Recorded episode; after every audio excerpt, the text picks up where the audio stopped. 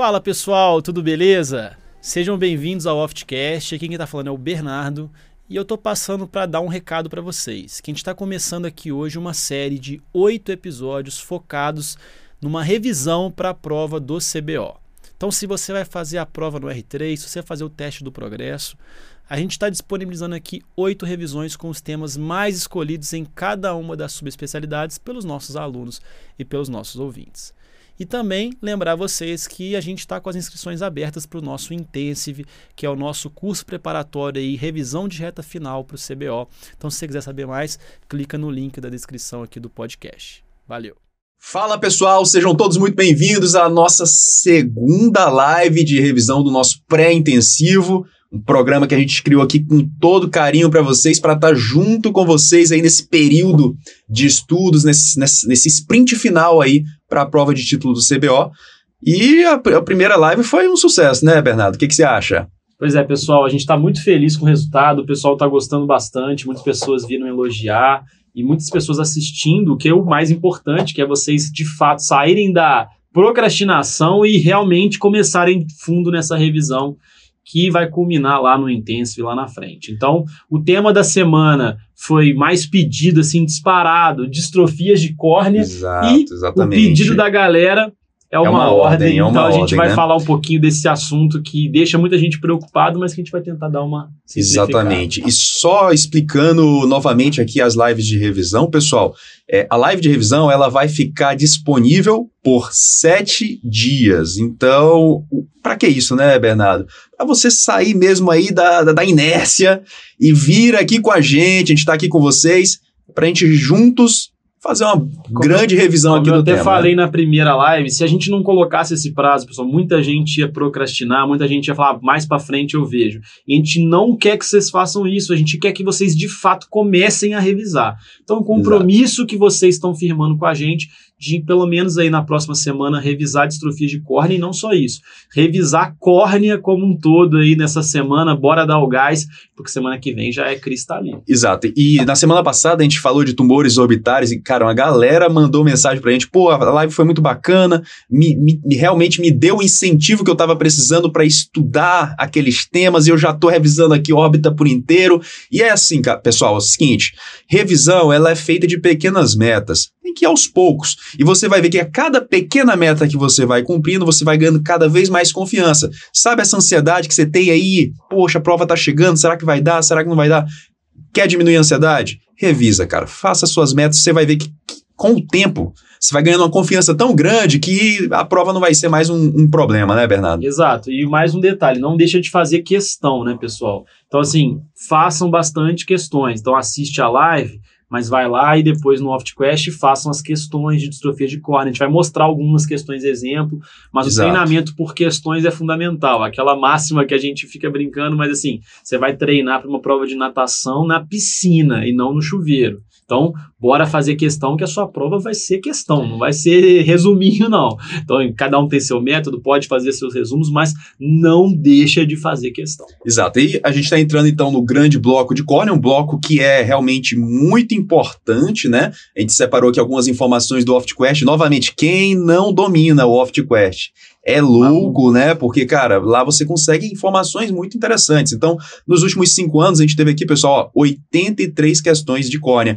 Diferentemente de órbita, aqui o, o negócio é mais bem servido, né? A gente já começa a ver que a pizza tem vários pedaços, vários sabores ali, né? Bases muito importante, como sempre, cai bastante, é uma das partes de base que mais cai, a parte de córnea. As doenças aqui inflamatórias infecciosas da córnea, ceratites, alergia ocular, distrofias, aqui ó, o nosso tema de hoje, né? Provavelmente a galera escolheu porque a galera sente uma dificuldade, mas a gente vai mostrar para vocês que não precisa ter medo desse tema, né? Degenerações têm caído bastante. Ceratopatia em faixa, né, Bernardo? Pô, cai Sempre demais. Cai. Acho que caiu duas questões não, duas questões em 2022. É, duas questões de imagem em 2022. Olha isso, né? Então, a criatividade, exatamente. Ectasias e, ó, transplante. Um destaque muito importante para transplante. Veja que... Inclusive transplantes lamelares. Inclusive, tem caído, tem caído mais, né? Veja que, tirando aqui as ceratites, né? Que tem lá ceratite bacteriana, a cantameba, outras ceratites, aquelas ceratites de Kuga, marginal, um monte de coisa aqui nesse bloco. Veja que transplantes aqui, ó, é o segundo tema de especialidades mais importantes. A única coisa que eu acho curioso da prova de córnea é que eles cobram relativamente pouco ectasias, né? E é Verdade. um tema assim, é o- tão importante da prática. Putz, é Então, feijão assim- com arroz, né, do, do coriólogo. Exato. E a gente vê que o material também é bem pobre, né? Você vê o CBO de ectasias, cara, é um negócio primitivo perto do que existe hoje de conhecimento. Exatamente. Então, é. É, pode ser uma tendência para os próximos anos isso mudar, né? Porque, cara, cada vez mais crosslinking, anel, lente de contato e assim esses métodos de tratamento ganhando cada vez mais força, mas a gente não vê isso refletindo muito na prova ainda. É verdade, isso chama realmente muita atenção, né? Ver que é um dos temas que cai menos aqui na nossa pizza. Mas, falando de distrofias, quando a gente pensa em distrofias, a gente divide isso didaticamente, pessoal, nas camadas da córnea, né? E nos últimos cinco anos, esse tema caiu da seguinte forma: ó. veja que o que mais cai é distrofia do epitélio e distrofia do estroma. Particularmente uma doença aqui só. Então, o que é legal, né? O legal desse tema, pessoal, é que não é para você ser o rei das distrofias, não. Você tem que olhar o negócio meio de lado, assim. Ah, ah, eu acho que isso aqui é tal distrofia. Você acerta. Esse é o objetivo aqui da live, né, Bela? Não é, não é você saber todos os detalhes. Não, não, não. Isso é pro aluno X-Men. O momento agora é de acertar a questão, não é isso? Acertar questão. Acertar que- prova. Bernardo, você quer saber o motivo todo das distrofias? Quer isso? Ou- Nesse momento, não. Nesse momento, acertar a questão. Nesse momento, é acertar a questão. Ah, e uma coisa que a gente não E falou. Isso que você falou é muito verdade. Não tem que ser o papa da distrofia, Não, pessoal. não. Até que não, até porque para quem não é ultra especialista, não vai ser uma coisa muito do dia a dia. Então, assim, eu quero que você seja muito bom em ectasias, que Exato. seja muito bom em ceratites infecciosas, alergia ocular, que são as coisas do dia a dia, né? Exatamente. Então, isso aqui é acertar a questão de É prova. acertar a questão de prova. E e e a gente vai te ajudar, a gente vai te ensinar a mostrar onde é que você tem que olhar para acertar a questão. Só uma coisa que a gente não falou, que a gente está sempre trazendo aqui, inovando para incentivar vocês a estar acompanhando a gente, é o seguinte. Hoje tem novidade. Pessoal, fica até o final, porque a gente vai fazer um sorteio. A gente não vai falar ainda o que, que é. É. Vai fazer um sorteio e não é sorteio ruim, não. Não é sorteio assim, ruim que eu digo assim, né? Não é sorteio meia boca, não. É um sorteio bacana. No final da live, a gente vai sortear uma pessoa que vai poder participar de alguma coisa bem legal. E um detalhe importante, tá? Se a pessoa não estiver na live, ela vai ter sete dias Pra assistir, para assistir a live e ver que o nome dela saiu. Porque se se- o nome não, se ela não vier procurar a na gente, próxima live a gente vai sortear duas pessoas. a gente vai sortear duas pessoas. Pe- Perde, perde o Perde o sorteio. sorteio. Beleza? Então É. fica com a gente até o final, tá? Mas ó, bora começar a nossa jornada aí rumo a essa parte de distrofias. E o que eu quero que vocês entendam é que nessa jornada a gente tá junto. É, é, fica tranquilo que aquilo que parece um pesadelo ali, cara, vai ficar bem mais tranquilo. Pode, é, é, é, pode confiar aí na gente, né? E vamos falar o seguinte: quando a gente pensa em distrofias, indo da parte externa para a parte interna da córnea, primeira camada, epitélio. Pessoal, aqui está uma das mais importantes distrofias para a tua prova. Porque aqui você vai encontrar, antes de falar da, da distrofia do epitélio, né? Antes de falar das distrofias em geral, perdão, é importante entender como que é o jeitão das distrofias. Fala pra gente aí, Bernardo, porque Então. tem um diferencial importante com degenerações, né? É isso. Como que eu- quando que eu vou pensar que eu posso estar diante de uma distrofia, né? Quais são características assim básicas das distrofias? Primeiro, elas têm geralmente uma herança genética, tá? Isso é uma- um detalhe importante. São condições geralmente então bilaterais, tendem a ter até uma simetria. Elas costumam aparecer precocemente aí na vida do indivíduo, né? Começa geralmente na infância, a maioria. Elas em geral vão tornar a córnea menos transparente, né? Vão cursar com opacidades corneanas e elas não são inflamatórias, o que é interessante. Por que, que isso é importante diferenciar das degenerações corneanas? Porque a degeneração corneana também vai causar uma opacificação da córnea, mas as características são totalmente diferentes. Olha só, na degeneração eu tenho uma condição geralmente unilateral ou bilateral assimétrica, eu tenho uma condição que geralmente é adquirida, né, e não herdada. Eu tenho uma condição que pode cursar com a inflamação e neovascularização da córnea, diferentemente da, da distrofia. Você não vai ver uma neovascularização numa distrofia corneana, não tem nenhuma característica inflamatória. E por fim, as degenerações muitas vezes acometem a periferia, da periferia para o centro. E a grande maioria das distrofias, não são todas, elas são mais centrais. Exatamente. Então, assim, exatamente. existe uma diferença importante entre degeneração e distrofia, e é importante a gente conhecer isso. E aqui eu quero. Olha, pessoal, sempre participa. Manda no chat aí, eu quero saber. O professor Bernardo falou que são condições que têm um cunho genético. E eu quero saber quem que está sabendo aí quais são aquelas distrofias que têm uma herança recessiva. Bota aí, bota aí o macete aí no chat, quem é o quem é o Oft Review raiz né? Geração 3 tem que saber isso aí. Porque a maioria das, das distrofias são autossômicas dominantes. Exato, a gente tem que saber que a maioria é uma genética autossômica dominante. Mas, apesar de a maioria ser uma genética autossômica dominante, é claro que a prova vai perguntar as exceções. E as exceções são as autossômicas recessivas. Ó, o pessoal vai colocar aí, tá? Que as três máculas gelatinosas são as distrofias de herança recessiva. Então vamos lá? Ó, as três. Três vem de látice do tipo 3. Máculas vem de macular. E gelatinosa vem de distrofia gelatinosa. Essas três aqui são autossômicas recessivas.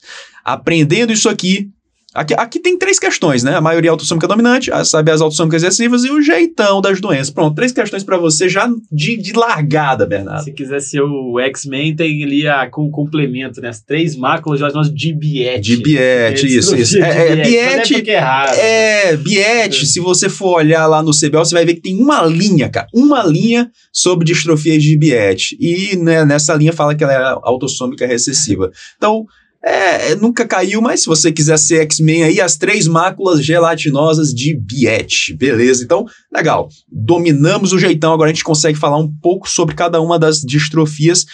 E, pessoal, de todas as distrofias, existe uma que você precisa realmente conhecer ela um pouco mais a fundo, porque as questões às vezes cobram algum detalhe ou outro um pouquinho mais a fundo. Qual é essa? É a nossa primeira que a gente vai discutir aqui, que é a distrofia microcística de Coogan. Distrofia microcística de Coogan, por que, que ela é tão, tão importante? Né? Porque é mais comum, cara. De todas, ah, qual é a distrofia mais comum de todas? É a distrofia microcística de Coogan. E essa é interessante porque algumas vezes você já se deparou com ela e você nem se exato, deu conta. Exato. Não é aquela distrofia, porque como ela é epitelial, né, ela não vai ter aquele jeitão clássico quando você pensa numa distrofia daquele estroma opacificado. Aqui exato. não. Aqui é uma clínica diferente. Então, às vezes você já viu e nem se deu conta. Isso aqui é super comum na, na, na prática. É, a gente vai ver que a maioria é assintomática, mas tem uns casos sintomáticos que você já deve ter visto, e aí não percebeu o que que era, porque ela, ela meio que, ela meio que, ela, se você realmente não estiver atento, você deixa ela passar. Mas não dá problema não, porque ela é bem tranquila, tá? Microcística de Kuga não precisa nem dizer que ela é autossômica dominante, né? Porque todas são autossômica dominante, exceto as três, macro, latinoide, então isso aí já tá, já tá dito. O que que eu quero que você lembre? Geralmente vai se manifestar na mulher após os 30 anos. A clínica aparece ali. Esse é um ponto que eu quero que você lembre. Daniel, o que que acontece? O que que acontece nessa distrofia? Você tem uma alteração na membrana basal do epitélio da córnea.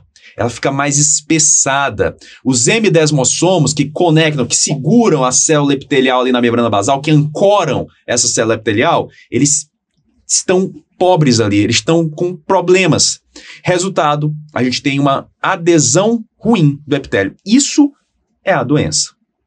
Essa é a histopatologia. Engraçado. Já dá até para imaginar o que, que isso que vai que é causar a clínica. de clínica. Exato, né? Se exato. o epitélio está mal aderido na membrana basal, isso vai se manifestar na forma de erosões, erosões recorrentes. Da é isso que aparece no teu pronto-socorro e às vezes tu não percebe que você está diante de uma distrofia de microcístico e só falar, ah, esse, cara, esse paciente está com uma erosão de córnea aqui que eu não sei o que aconteceu, mas tem uma erosão e de um córnea. detalhe né? anatômico, só para a gente aproveitar e enriquecer a live, que a única porção do epitélio em que a gente encontra M-desmossomos é justamente na camada basal do epitélio, tá? Porque, como o Dani disse, ele vai ligar o epitélio na membrana basal. É a metade de um desmossomo, né? O desmossomo liga duas células, o M-desmossomo liga a célula na membrana basal e é só ali na camada basal que a gente encontra os Exatamente. E é por isso que distrofia microcística de Coogan também tem um segundo nome, distrofia da membrana basal do epitélio da córnea.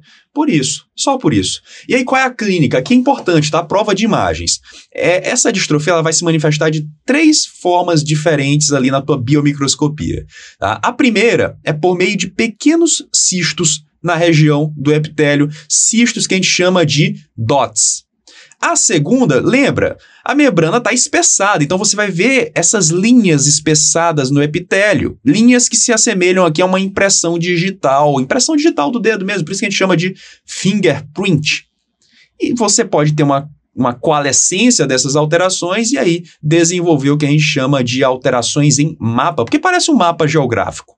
E aí tá segundo, o terceiro nome, né? A gente já descobriu microcística de Coogan, membrana basal e ó, MAP dot fingerprint. É outro nome dessa distrofia, fica fácil agora. Qual é o problema? O Bernardo já falou aqui pra gente, cara. Maioria dos pacientes não sente nada. Mas tem uma galera que vai aparecer para você lá no teu pronto socorro, se queixando, doutor. Eu amanheci quando eu abri o olho, uma dor muito forte. É, você avalia o paciente, ele tem o quê? Erosão do epitélio, aquele, você tem ali aquela córnea, uma área de erosão epitelial, muitas das vezes recorrente. Então, 10% dos casos. Como isso aqui é super comum, essa distrofia, acaba que aparece lá no pronto-socorro. Então, aquela sua erosão que você viu lá no pronto-socorro, que você olhou, ah, uma erosão tal. Sabe o que, que você faz? Veja se você não encontra essas outras alterações aqui. Dá uma outra olhadinha no outro olho do paciente porque você pode estar diante de uma distrofia microcística de Coogan, não é isso, Bernardo? Esse é, esse é, o conceito, né? Exatamente. E aí você vai liberar o paciente ali, às vezes com uma lente de contato terapêutica e nem, nem avaliou, você pode fazer um diagnóstico aí bacana, pode Exato. orientar o paciente a né, acompanhar esse problema, embora seja uma, uma distrofia das mais tranquilas. Né? Exatamente. Um, um, detalhe importante aqui, é, de tudo isso que a gente mostrou aqui, ó, o CBO ele gosta de mostrar imagens, ele gosta de cobrar imagens, ele já cobrou sobre histopatologia. Agora, uma coisa que é legal, lá no OftQuest tem questões da academia, e eu, eu reforço, né? O mais importante é você fazer questões do CBO. Se você estiver voando, e quiser também treinar academia, é legal. Algumas questões são cobradas, né? São, são tiradas da academia. Só que na academia o que eles mais cobram é isso aqui, ó. Eles adoram, né? Patologia, histologia, é impressionante. Então, é esse conceito aqui da membrana basal espessa, é isso que eles gostam de cobrar. Isso é verdade. Lá nos Estados Unidos, a subespecialidade patologia ocular é uma subespecialidade forte. forte. Assim, a pessoa faz a residência, ela se especializa em patologia ocular. Isso aqui não existe no Brasil, né? Tem, às vezes, o patologista que tem uma especialidade de patologia ocular, que já é muito raro mas realmente eles, eles têm um estudo ali, é, uma, é muito mais aprofundado nesse, nesse aspecto de estudo histopatológico, estudo citológico, eles fazem muita pesquisa exato, nessa área. Exato, exato. Então tá, Bernardo, tá aqui com o teu paciente, erosão recorrente, o que, que você vai fazer? Como você disse, você pode tomar uma conduta clínica, vai lá, lente de contato terapêutica, um lubrificante, Atenção, o NaCl foi cobrado, acho que em 2021, ele aumenta a adesão do epitélio, tá? Então, só para você guardar, perceba então que essa é uma distrofia que precisa conhecer bastante detalhe, né? Ah, Daniel, erosão recorrente que não melhora de jeito nenhum. Aí você pode tomar aqui uma conduta cirúrgica. Né? Para quem não lembra, né? Micropuntura, qual é a ideia aqui? Eu vou cicatrizar esse epitélio na córnea. Ah, o epitélio está saindo, bora grudar esse cara aqui agora, né, Bernardo? Você promove umas microlesões, o que vai gerar uma cicatrização. Exato é até um tratamento muito utilizado para a ceratopatia bolhosa, né? E que pode ser utilizado Exato. aí nessa, na distrofia de curva. Você pode fazer com a pontinha de uma agulha de insulina. Há quem use, por exemplo, o YAG laser para isso. Lembrando que você vai fazer isso se a erosão for fora do eixo visual, né? Ou num paciente que não tem ali um prognóstico visual muito bom, né? Porque você está fazendo cicatrizes, né, ali. Uma outra forma também é usar o laser, né? Imagina um paciente que tem essa distrofia microcística de Kugan e, poxa, quer resolver a miopia dele aí pode cair uma questão assim para você. Você vai optar pelo LASIK ou pelo PRK? Lembrando que o LASIK você preserva o epitélio doente. O PRK você vai lesionar o epitélio doente. Qual que você vai preferir? Você vai usar PRK nesse caso. Que você quer fazer uma cicatrização ali, fixar melhor esse epitélio. É uma questão bem bonita se cair, né? Isso aqui é conceito da academia Sim. americana. Ou você pode fazer o PTK, que é uma ceratectomia fototerapêutica, é um laser que não, não tem um objetivo, objetivo. É, refrativo, vamos dizer assim. Tá aí. É isso que a gente tem para discutir de distrofia microcística de Kuhn. Um resumão para vocês aí guardarem, tá, pessoal? Então, ó, questão típica Olha só como é que cai. Tá lá, o que a gente estudou, né? A distrofia da, de córnea com herança autossômica dominante, que acomete mulheres após os 30 anos de idade, induzindo erosões epiteliais recorrentes e considerada a mais frequente das distrofias anteriores. Você pode colocar aqui, ó, das distrofias todas, a mais frequente, quem é? É a distrofia microcística de Kugan. É assim que, o que, cai. mais cai é isso aí mesmo, né? É. Essa questão de epidemiologia, de ser mais comum em mulheres e de ser, de ser mais comum, né? Acho que esse, de tudo que você falou, o que mais cai é esse basicão mesmo. Na, na, na, na prova teórica 2. Na prova de imagem, eles adoram botar uma, uma imagem ali, dot, ou um fingerprint, ou um maps, aí, aí mistura distrofias. Essa é a ideia, a pegada da prova. Tranquilo, né? Legal, fechamos o epitélio, vamos agora para as distrofias da Bauman. E aqui eu quero que você lembre de uma, com um pouquinho mais de detalhes, e a outra eu só quero que você lembre de um nome. É só isso. Então, distrofia de Reis-Buckers recebem ali, é, ela também é conhecida por Bauman do tipo 1, foi a primeira a ser descoberta ali na região da Bauman, tá? Ou também ela tem outro nome chamado granulado tipo 2. Não precisa dizer que ela é autossômica dominante, né? E qual é o problema histopatológico? Eu tenho uma fibrose progressiva da camada de Bauman.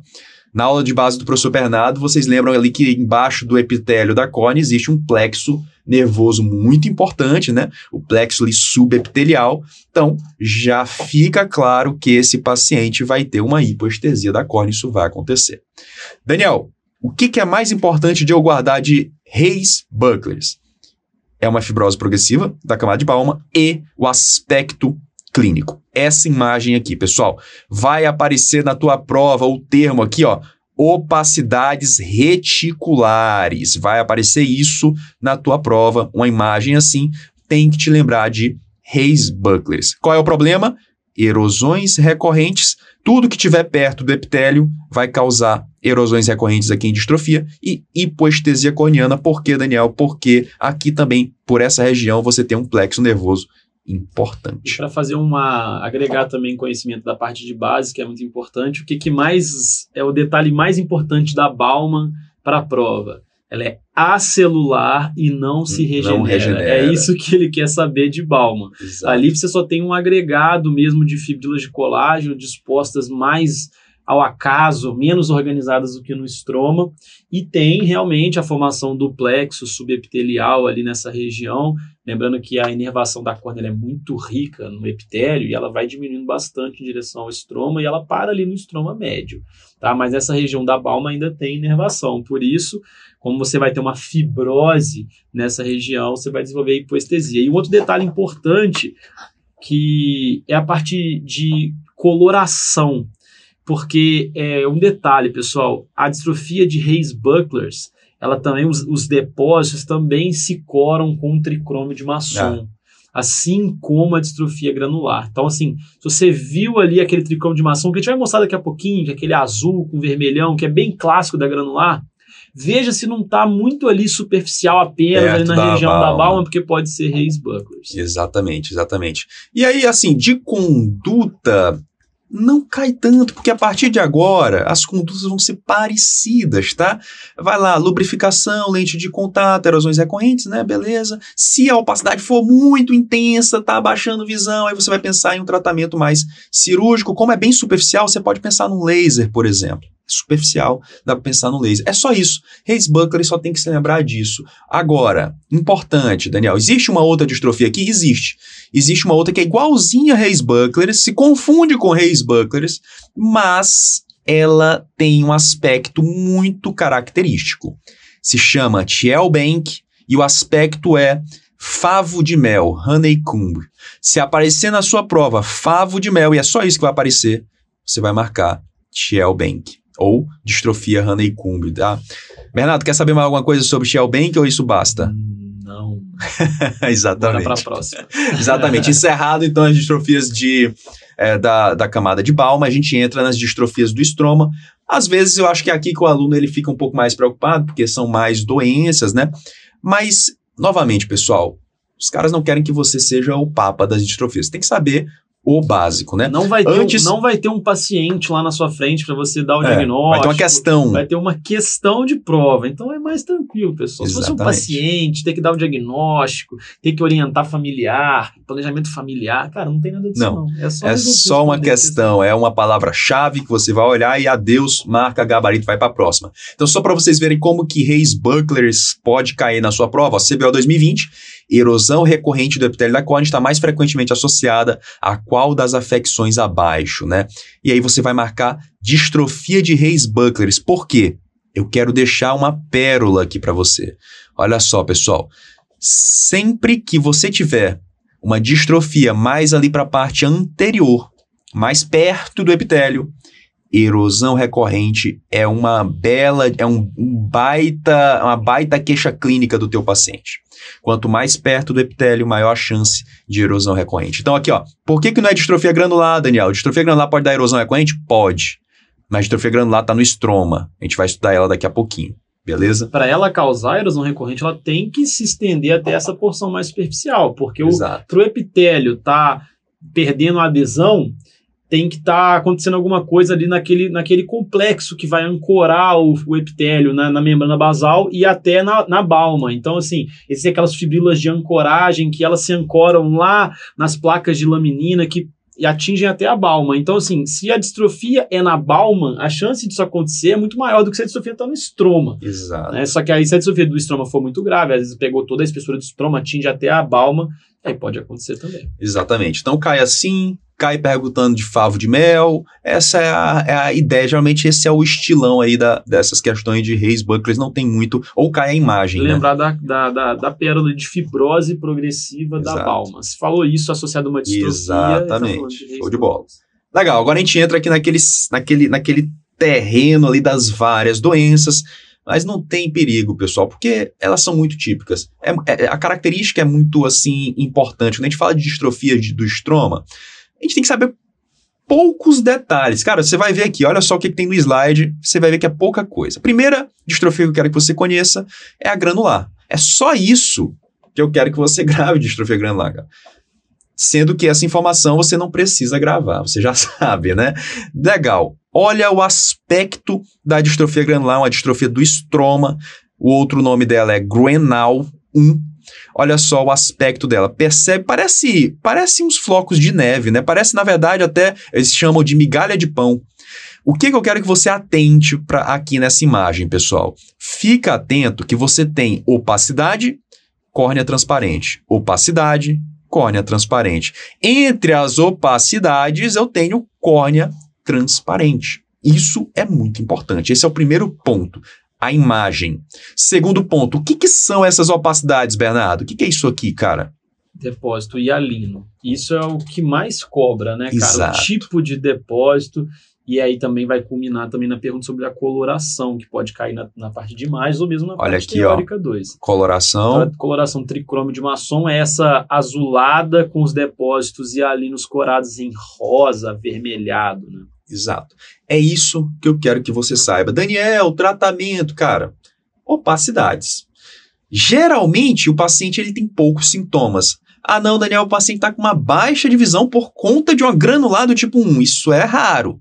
Mas se ele está com essa baixa visão, aí você vai, vai estudar. Os depósitos são superficiais? Poxa, pode ser um PTK, por exemplo, um laser. Ah, não, é muito depósito. Quem sabe um transplante lamelar anterior, o endotélio é saudável, posso trocar o estroma do paciente? Bom senso. Não é isso que ele vai te perguntar. Beleza, pessoal. Legal. Próxima distrofia, a gente tem que falar com vocês da distrofia látice. E essa aqui é a mais comum do estroma. Então, tem total importância. E cai demais o que, Bernardo? Cai demais o aspecto clínico. Essas linhas aqui, essas linhas mais finas, podem ser mais grosseiras do, do que isso aqui na- no estroma do nosso paciente. E o que, que são essas linhas, Bernardo? Fala aí pessoal. É o depósito amiloide. Né? E essas linhas podem ser chamadas também de linhas refráteis, né? É muito típico, cara. Você viu essas linhas no estroma da córnea? Isso daí é distrofia látice. Esse depósito é amiloide. E vocês vão lembrar lá da época do med curso, né? Amiloide vermelho do Congo. Então, Congo, assim, amiloide, amiloide vermelho do então, Congo. Congo, Congo, vermelho Então, assim, não dá para esquecer que a galera aí normalmente fez o med curso. Então, depósito amiloide vermelho do Congo. E além Exato. disso, né, o vermelho do Congo ele vai aparecer aí no, no exame de hematoxilina e eosina, mas também tem a birrefringência com a luz polarizada. Exatamente. Isso aqui muda de cor, isso aqui fica um verde maçã, assim, muito típico. A gente vai ver uma questão que vai ficar isso bem claro para vocês. Daniel, é só isso que eu tenho que saber, Lattes. Eu quero que você adicione aluno X-Men, bota aí no teu resumo, adiciona mais uma informaçãozinha aqui, pessoal. Existem alguns tipos de látice. O que, que eu quero que você aprenda? Tipo 1, eu tenho o maior número de linhas e elas são menos grosseiras. Tipo 3, eu tenho o menor número de linhas e elas são mais grosseiras, mais grossas, mais rudes, vamos dizer assim. E a tipo 2, ela recebe um nome especial, a gente chama de meretoja. O que, que é isso? Você tem aqui os látices na córnea, só que o amiloide não está só na córnea desse paciente com meretoja, está no corpo inteiro. Então, é um paciente que vai ter outras alterações associadas a uma amiloidose sistêmica. Essa é a grande diferença. Então, falou de um paciente que tem alterações, por exemplo, espessamento de pele, uma orelha maior, alteração de nervos periféricos e látice. Esse cara, ele, tem ele não tem um problema só na córnea, você concorda comigo? Ele tem uma síndrome. Síndrome de Meretoja. Ponto. Vamos lembrar das nossas três máculas gelatinosas? Aqui a primeira aqui, ó. As três. Por quê? Látice tipo 3 é recessiva. Não vamos esquecer. Isso cai sempre na prova. Isso né? cai sempre na prova. Só fazendo uma correção aqui, eu falei hematoxilina e eosina, não tem nada a ver, pessoal. Eu falei, é, o correto é dizer que o vermelho do Congo é a coloração, e aí no, na microscopia normal com o Isso, vermelho do isso. Congo. E aí o microscópio de luz polarizada você tem a birrefringência. É isso aí. Show de bola. Legal. Então, segunda distrofia estromal dominada, a gente vai para nossa terceira. E a terceira é um. É, vamos dizer assim. É um epônimo, né? Avelino, na verdade, é uma localização lá na, na Itália, porque lá tem muita gente com esse problema, lá em Avelino. E aí, pessoal, o que, que eu gosto de chamar? Eu chamo a Avelino de Alvelino, porque a Avelino ela quer ser os dois. Ela quer somar aqui, ó, granulado tipo 1 e látice. Então você tem aqui, ó, depósitos hialinos mais depósito amiloide. Então o aspecto é assim, ó. Parece um látice, mas não é um látice. Parece uma granular, mas não é só uma linha- Linhas granular. com aspecto em flocos de neve. Isso, bota assim, linhas com aspecto de migalha de pão ou de floco de neve. Aí aqui, ó, entre as lesões está transparente. É, ela quer ser todo mundo. E aí não precisa decorar. Por exemplo, pessoal, qual é o corante que eu uso aqui? Se tem depósito alino, eu posso usar o tricrômico de maçom. Se tem depósito amiloide, eu posso usar vermelho congo. É uma mistura, ela, ela, Ela quer pode ser ser chamada de granular látice também, né? É isso aí. Show de bola. Então tá aí. Essas três você já dominou tranquilo. Agora eu tenho só mais três. Só mais três. pá. Vamos lá, vamos abrir aí é, é, o resumo de vocês. Olha só. Schneider ou cristalina, né? A autossômica dominante não precisa dizer isso. E o grande, o que eu quero que você grave é esse aspecto típico aqui, pessoal. O que que acontece? Você tem algumas opacidades cristalinas na região mais central e caracteristicamente aqui, ó, você tem um halo senil, entre aspas, porque esse paciente é jovem.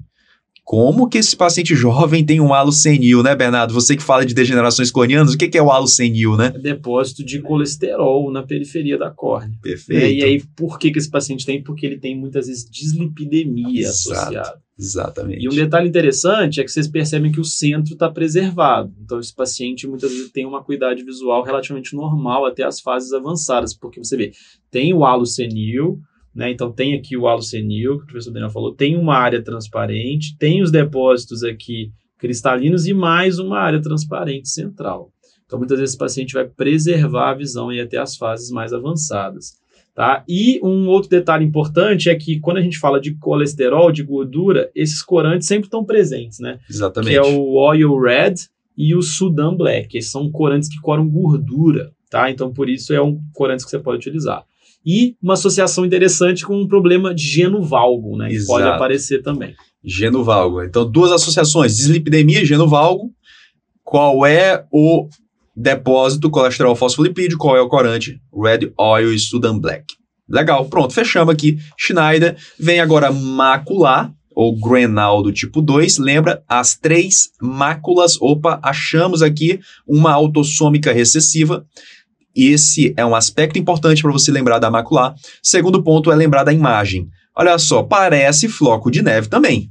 Parece, parece, Daniel. Mas entre as opacidades, olha essa córnea. Essa córnea ela não está transparente. Olha a grande diferença aqui da macular para granular. Isso é uma diferença muito importante.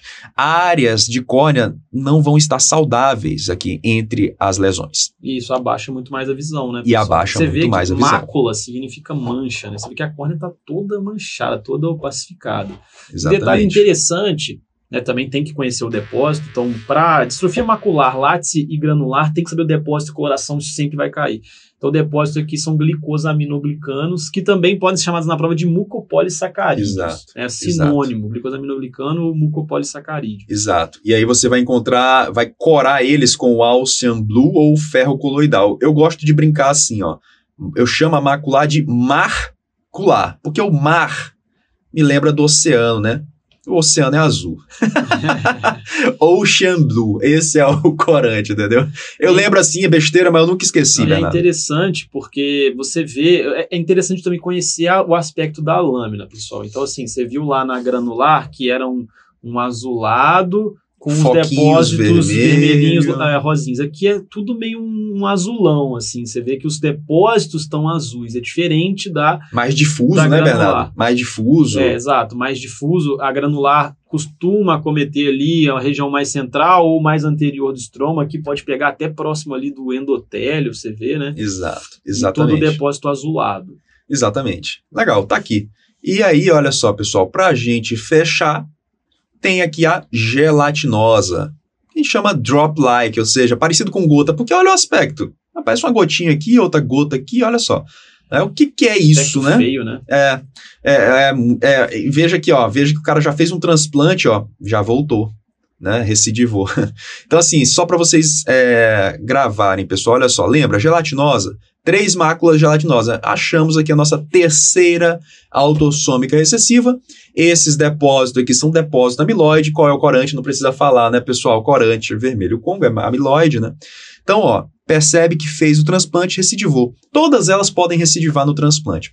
Agora, o que é interessante, na Academia Americana já caiu uma questão, né, lá no nosso banco de questões, que é a resposta, que ele perguntava qual destas distrofias tem menor chance de recidivar.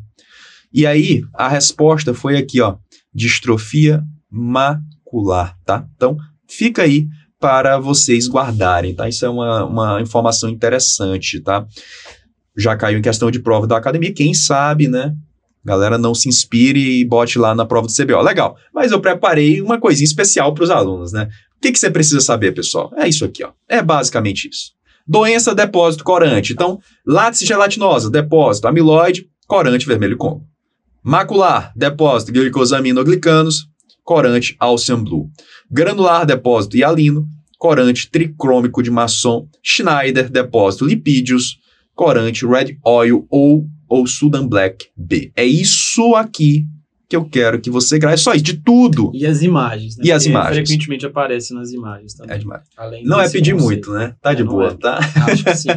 Saber esse quadrinho e as imagens. Saber que a de Coogan é a mais comum, acomete mulheres, membrana basal do epitélio e causa erosão recorrente.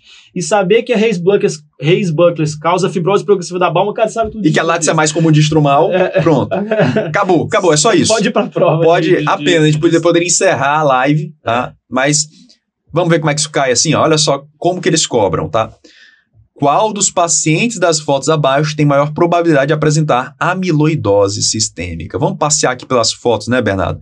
Olha só. O que, que é isso aqui, Bernardo? Córnea verticillata. Olha só, né? córneazinha Aquelas, verticillata, é, clássica, né? Depósitos epiteliais em formato de redemoinho, né? De, de vértice. É, isso é muito comum em usuários de cloroquina, usuários de Amiodarona. amiodarona e também nos pacientes aí com doença de Fabry. Exatamente. Aqui, ó, anel de Kaiser e Fleischer, aquele anel lá de cobre que a gente estuda na doença de Wilson. Depósito na DCM. Aqui parece uma granular, né, Bernardo? Veja Parece. que tem aqui, a, parece os flocos de neve, mas ó, a córnea tá transparente entre as lesões. E aqui uma imagem bem ruim. Na época, isso aí, o pessoal acha que prova online só tem malefício. A prova online, a qualidade das imagens melhorou muito, né? É, o, autor ele foi maldoso aqui, ó. Você vê que tem uma linha refrátil aqui, isso aqui é o quê? Isso é látice, Mas né? assim, aí se você tiver a maldade de questão, cara, amiloidose sistêmica, a pessoa já sabe. O que, que tem relação com a amiloidose sistêmica? É distrofia látice. Então Exato. tem que procurar a linha. Então, assim. Exato. Tem que ser, ter, tem que, tem que ser a questão direcionado. direcionada. Tá? Então, assim, a gente passeou por aqui, mas ó, a única que, que é látice é isso aqui. Só, só uma, uma, uma adenda. Eu gosto muito de tirar foto, Bernardo. A foto corretamente seria tirada se o paciente tivesse midrias e um, re- e um reflexo vermelho. Aí você ia ver bem as linhas refráteis. Mas o, o autor dificultou um pouquinho aqui, botou aqui, resposta aqui pra gente, letra B de bola. Como tem mais imagem, eu gostaria de botar mais uma questãozinha aqui pra galera. Olha só, isso aqui é bem legal, né? Sem olhar praticamente ali a- a- o enunciado, o que, que é isso aqui, pessoal? Isso aqui é uma distrofia de. É uma distrofia o quê? Látice também. É uma distrofia látice. Isso aqui, pessoal, é uma linha. é- Isso aqui é a birefringência. É, fica aquele verde maçã, tá? E aqui é o vermelho Congo. Eu não coloquei aqui as alternativas, eu botei a alternativa da questão anterior, mas a resposta seria distrofia látice. látice, tá? Então, o correto seria distrofia látice. Aqui eu não coloquei aqui as alternativas. Legal, tranquilo. Para finalizar, a última, essa aqui é a padrão, a questão padrão que vocês têm que lembrar, que é distrofia depósito, né? Correlacionar a distrofia depósito. Então, distrofia cristalina, a gente tem que lembrar de depósito de colesterol. Distrofia gelatinosa em gota, a gente tem que lembrar de depósito amiloide. Distrofia macular, a gente precisa lembrar de depósito de glicosaminoglicano. E para fechar, distrofia granular, depósito de material hialino. A única alternativa que estaria aqui, é, de acordo com o que a gente acabou de falar, seria a letra C. Então, esse aqui é, é talvez a questão que eu queria que vocês guardassem para a prova teórica 2, é a típica da prova teórica 2. As de imagem ali, vocês viram como é que é o estilo também. Beleza, estamos quase encerrando, Bernardo. Ó, chegando aqui nas distrofias do endotélio. E aqui em distrofias do endotélio também, pouquinha coisa que eu quero que vocês gravem, em especial de distrofia de Fuchs. Porque das endoteliais, essa aqui é a mais comum, essa aqui você vê na sua prática, ela tem uma implicação muito forte naquele paciente que você vai operar, vai fazer cirurgia de catarata, né, Bernardo? Exato. Paciente com que você vai operar catarata, a gente muitas vezes pede uma microscopia especular pensando em afastar isso daí. É claro que você pode avaliar o endotélio também na lâmpada de fenda, mas hoje em dia, pré-op de faco, microscopia especular praticamente rotina, porque a gente tem que identificar os pacientes que têm um risco de descompensação no pós-operatório, os pacientes com distrofia de Fuchs, que é uma distrofia comum também, mais comum em mulheres também, não precisa falar né, que é autossômica dominante, a gente vai observar essas áreas de gutata, né, que a gente pode mostrar aí na microscopia, que são essas áreas é, de excrescências na membrana de DCM. Exato. Então a gente observa ali essas áreas escuras, onde está faltando célula endotelial. Além Exato. disso, a gente tem o polimegatismo, né, que é o aumento das células, e o pleomorfismo, que é a perda da hexagonalidade. Isso caiu na prova. Né? Então, o que que é o pleomorfismo? É a perda da hexagonalidade das células. Porque a célula endotelial ela não se divide, né? ela praticamente, existe controvérsia quanto a isso, mas ela praticamente não sofre mitose. Então, se você tem perda celular, é, elas vão tender a se espalhar para ocupar aquela região, isso vai fazer com que a célula aumente de tamanho e altere a sua conformação Exato. hexagonal. Exato. E a E- imagem, né, Bernardo, da gutata central é muito clássica, né? É, é por- importante. Existe a gutata periférica, que é do, do idosinho, tá? O problema de Fuchs é a gutata no centro. São esses pontinhos aqui, ó. Então, se ele quiser te mostrar uma gutata na biomicroscopia, é mais fácil ele te mostrar por um reflexo vermelho, tá? Então, esses pequenos pontinhos centrais, isso aqui é a marca da distrofia de Fuchs, né, Por Bernardo? que, que isso é importante na cirurgia de catarata? Porque a cirurgia de catarata é um estímulo para a perda endo- endotelial, natural. Só que se o paciente tem uma córnea limítrofe, ele pode evoluir com uma descompensação do endotélio. E a gente sabe que o endotélio ele trabalha o quê? Tirando o líquido do estromo o tempo todo. Tirando o líquido do estômago o tempo todo ali na bomba de sódio e potássio. Se esse endotélio fica insuficiente, descompensa a córnea, começa a demaciar, Exato. começa a perder transparência. E é exatamente a clínica é essa, né? Você não precisa decorar, pessoal, mas é exatamente isso que o professor Bernardo falou. Função do endotélio é manter a córnea ali com uma- um grau de hidratação adequado. Se eu começo a perder endotélio, vai vir quem? Edema de córnea. Depois vai vir o quê? Continua edemaciando, pior o edema. Microbolhas. Depois vai vir o quê? Poxa, agora tem mais edema ainda. Bolhas. Essas bolhas começam a estourar, o paciente começa a ter ali um, uma sintomatologia dolorosa, até formar ali um processo cicatricial fibrose. e fibrose. Acabei de falar para você a evolução de Fuchs. É assim que Fuchs vai evoluir, e tá, uma pessoal? questão muito recorrente em prova, mas cai mais na parte de bases, mas tem toda a relação com Fuchs, pessoal é o seguinte: o paciente que tem um endotélio limítrofe, e o paciente com Fuchs é assim, e isso você vê muito na prática também, ele tem uma queixa de piora da visão de manhã. Isso, isso cai é demais, cai demais. Por que, que a visão dele é pior de manhã? Porque você passa a noite inteira com os olhos fechados. Isso diminui bastante a disponibilidade de oxigênio para sua córnea, porque o olho está fechado e a córnea recebe oxigênio do meio atmosférico, do ar atmosférico. E aí o que, que acontece, pessoal? Vai predominar o metabolismo anaeróbico aí durante a noite. Isso faz acumular ácido lático no estroma, o ácido lático retém líquido, e esse paciente que já tem uma córnea limítrofe, um endotélio ruim, ele sempre vai falar que de manhã tá ruim. Ele não consegue eliminar essa, essa, esse líquido, então de manhã ele acorda com a visão muito ruim e vai melhorando ao longo do dia. Então isso é muito interessante. O paciente vai te falar, minha visão de manhã ali até umas 10, 11 horas da manhã é muito ruim, depois ela melhora. Exato. Isso é muito clássico de Fuchs. Em prova, eles vão te trazer essa historinha, vocês vão ver. É, já já vocês vão ver isso aí, tá? O tratamento é legal você lembrar, tá? Então, é, utilizar os colírios ali para tentar fazer uma deturgescência dessa córnea, né? O NaCl é dimetilpolicloxane. hiperosmóticos, Exato. Então, vão tentar ali puxar líquido. Tirar essa água que está em excesso, líquido que está em excesso do estroma, ou troca o endotélio do teu paciente. Ah, o endotélio é doente? Vamos fazer um transplante do endotélio. Ah, não, a córnea já está fibrosando, a, o estroma já foi afetado. essa história natural que o professor Dani falou. Se você tem ali um paciente com um endotélio ruim, a córnea é demasiada, mas ainda não evoluiu com fibrose Dá para aproveitar esse estroma, Você Bernardo? consegue trocar só o endotélio. Beleza. É, e o prognóstico disso é muito, muito melhor. melhor. Você não precisa trocar a córnea inteira. Então o índice de rejeição é muito menor, você vai trocar só o endotélio. É, a visão do paciente... A cuidado visual final é, é, mais interessante, a, a, a melhora do paciente é mais rápido, né, no TX endotelial, então é bem interessante. Ah, não, ó, estroma fibrosou, essa córnea aí não vai muito longe, TX penetrante. Aí tu vai trocar a córnea inteira, mais complicação, mais chance de rejeição, mais astigmatismo, né?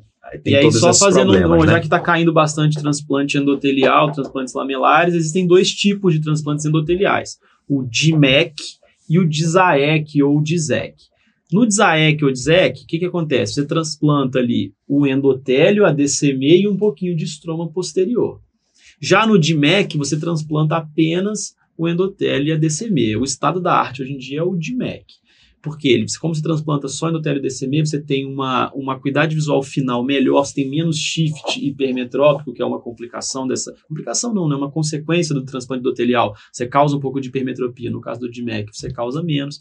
E a acuidade visual final é melhor e é mais rápido ali para atingir essa acuidade visual final, embora tecnicamente mais difícil. Exatamente, show de bola. Então, acho que aqui a gente fecha bem Fux, tá? É isso, essa é discussão que a gente tem que ter. A gente vai aqui para nossa segunda distrofia do endotélio, que é aqui a polimorfa posterior. Essa cai menos, tá, pessoal? Mas eu quero só que você grave para mim é, a imagem. O nome dela é ó, polimorfa posterior. Por quê? Porque ela pode se manifestar de várias formas. Aonde? Na parte posterior da córnea, no endotélio no DCM endotélio, onde ela vai se localizar. Como assim, Daniel? Você pode encontrar ó, cistos na parte posterior da córnea, essas pequenas linhas na parte posterior da córnea, bandas na parte posterior da córnea. É muito típico. Como é que eu vejo isso na biomicroscopia? Faz uma fenda. Você vai ver que a opacidade ela está ao nível do endotélio, ela segue diversas, diversos formatos. Quando você olha isso, isso é uma polimorfa posterior. Qual é a grande, eh, assim, a grande característica que eu quero que você grave disso, pessoal?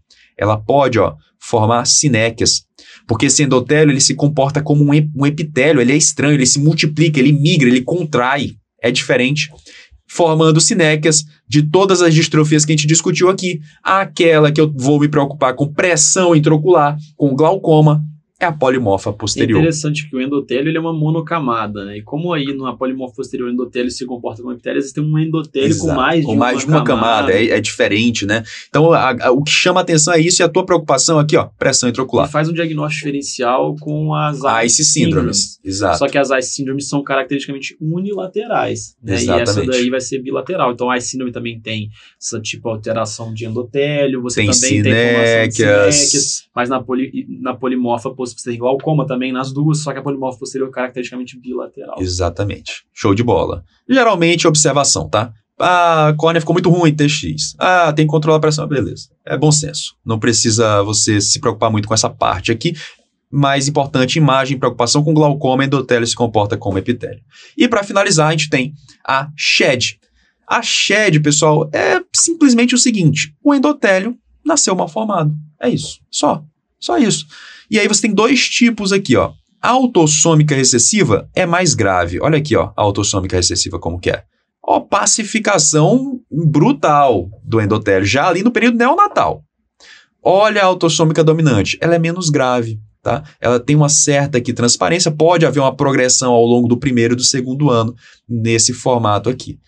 Como a SHED, a autossômica excessiva, é mais grave, o paciente ele não tem visão boa, ele vai aqui, ó, não vai desenvolver fixação. Então é uma característica ter o nistagmo. Agora, Bernardo, o que, que é interessante, né? Você está diante de uma criancinha. Ela nasce com um baita edema de córnea desse aqui. Qual é o medo que a gente tem? Qual é o grande diagnóstico diferencial, pessoal? Glaucoma. congênito. Glaucoma congênito. Você olha, isso aqui é um glaucoma congênito, tem que correr. Ah, não, isso aqui é uma SHED. O quê? É, é complicado? É, porque vai ter que ir para um transplante. Transplante, imagina, numa criança, é, é, é complicado, né? O pós-operatório e tudo mais, e o próprio procedimento, é tudo diferente. Ok, mas no glaucoma congênito tem que correr. É uma emergência ali. Se você trata precocemente, você tem um prognóstico muito melhor, né? Enquanto Exato. na SHED, você não vai fazer um transplante de córnea numa criança Exato. de meses, né? Você vai ter que acompanhar um pouco, né? Uma, uma Vai conduta menos urgente, embora, é, embora extremamente grave também. vai dar ambliopia, imagina ponto cirúrgico, vai dar astigmatismo, é, vai ser bem mais difícil. Como que diferencia, né? A diferença, pessoal, é que, primeiro, eu não vou ter buftal porque a pressão intraocular está normal. Então, na hora que medir a pressão intraocular, ela não vai estar elevada e eu não vou ter o buftalmo, que é característico do glaucoma congênito ali antes dos três anos de idade. Então, isso é o que chama a atenção. Beleza, tranquilo, né, Bela? Vamos ver como é que cai aqui para a gente encerrar, então? Olha só. Fux, eles gostam de imagem. E aí tá lá, ó, paciente, 65 anos de idade, queixando-se de embaçamento visual bilateral e sensação de corpo estranho, mais intensamente no olho direito. Aí ele te mostra essa imagem, parece uma córnea descompensada, mostra um reflexo vermelho com um monte de pontinhos. Isso aqui é o quê? Isso é gutata. Mostra aqui, para não ter dúvida, a microscopia especular do olho esquerdo. Olha só, imagem de gutata. E aí, ó, o clássico, né? Letra A. Nesses casos, os sintomas de embaçamento visual e desconforto ocular costumam ser mais intensos na parte da manhã, logo após o despertar. Marca lá a letra A e fica tranquilo. As outras alternativas está tranquilo, né? No olho esquerdo, a baixa visão ocorreu provavelmente pela proliferação de células do epitélio da cápsula anterior do Tá cristalino. te dizer que é uma opacidade de Uma cápsula subca- posterior. é, subcapsular posterior. e aí, tipo assim, não, pô, pessoal, o problema tá na córnea, né? Trata-se de uma uveíte anterior bilateral, provavelmente hipertensiva. E essas gutatas aqui, elas não têm nada né, a ver, Não entendeu? tem nada a ver. Letra D trata-se de uma doença que apresenta padrão de herança autossômica dúvida na maioria última, dos né? casos. Mas Mas, a gente lembra das, das três máculas gelatinosas, né? Então, beleza. Olha a outra questão, eles gostam de imagem. De novo, aqui ele dificultou um pouquinho porque ele não botou no reflexo vermelho, mas A aqui são microscopia gutatas. especular muito clara, né? E a microscopia especular é muito clara. Mas olha, o que eu quero chamar a atenção é o enunciado. Ó. Feminino, 62 anos. Já chama atenção. Queixa de progressivo embaçamento visual, pior no início do dia. É isso aqui, ó. Pior É no início do clássico que a dia. gente mencionou do acúmulo de ácido lático no período noturno. E aí o que eu achei legal é que bem que ele, querendo pegar o aluno abandonado, botou assim, ó, há quatro meses passou a queixar-se de dores articulares e lombar. tipo assim, é uma... sei lá, uma reumática, né? Uma, uma espondilite anquilosante numa, numa senhora de Mulher de 62 anos, entendeu? Isso foi engraçado. E aí o cara pega e bota aqui, espondilite anquilosante. Ah, cara, para, né? Não. Letra A, distrofia de Aí é Fuchs. só vai pegar aluno abandonado mesmo. E só pra, pra gente encerrar, encerrar aqui para lembrar que nem só de Fuchs vive aqui as distrofias estromais, questão de 2000, distrofias endoteliais, questão de 2022. Tá lá, ó, com relação à distrofia endotelial congênita hereditária da córnea, ou seja, SHED. É distrofia SHED ou distrofia endotelial congênita hereditária da córnea, é correto afirmar. Letra A. O padrão de transmissão mais comum é o autossômico dominante. A gente não falou, mas na verdade o padrão mais comum é o recessivo. Inclusive. É o mais grave. Que é o mais grave, infelizmente, né?